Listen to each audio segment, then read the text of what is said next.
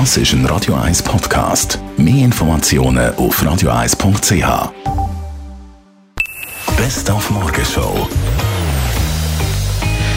Die Innerschweizer haben ein Jahr darauf gewartet und jetzt haben sie den Salat, oder besser gesagt, den Konfetti.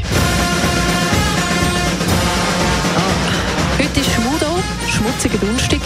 Sollen die ihre Musik hören?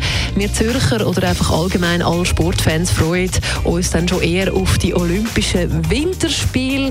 Und seit gestern Nacht wissen wir auch, wer die Fahne hebt bei der Eröffnungsfeier für die Schweizer, der Dario Colonia. Und die startet ja morgen zwei Wochen lang Wintersport vom Feinsten. Darauf freut sich auch die Mona Fetsch, die ab morgen zwei Wochen lang einen Late-Night-Tag moderiert auf SRF 2. Ich habe also äh, scherzhaft gesagt, ich bin Disziplin Après-Ski bei den äh, Olympischen Spielen und ich glaube, das ist auch dort, wo ich angehöre. Also wir schliessen wirklich, muss ich das so ein bisschen vorstellen, wie der, der Stammtisch mit Stäbli, oder? Wenn am, am Schluss vom Olympiatag alle nochmal zusammenhocken und sagen, okay, wie ist das gewesen, was haben wir gesehen, was hast du schon erlebt an Olympischen Spielen und das Ganze in einer sehr lockeren Atmosphäre. Also ich glaube, das wird ziemlich cool.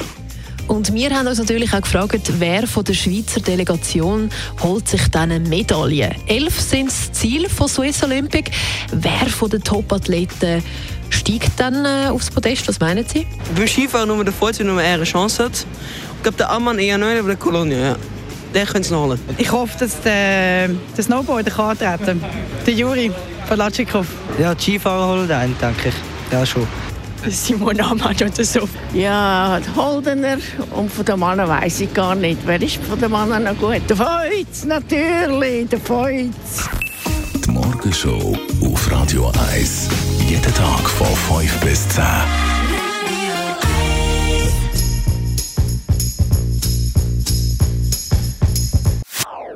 Das ist ein Radio 1 Podcast. Mehr Informationen auf radio1.ch.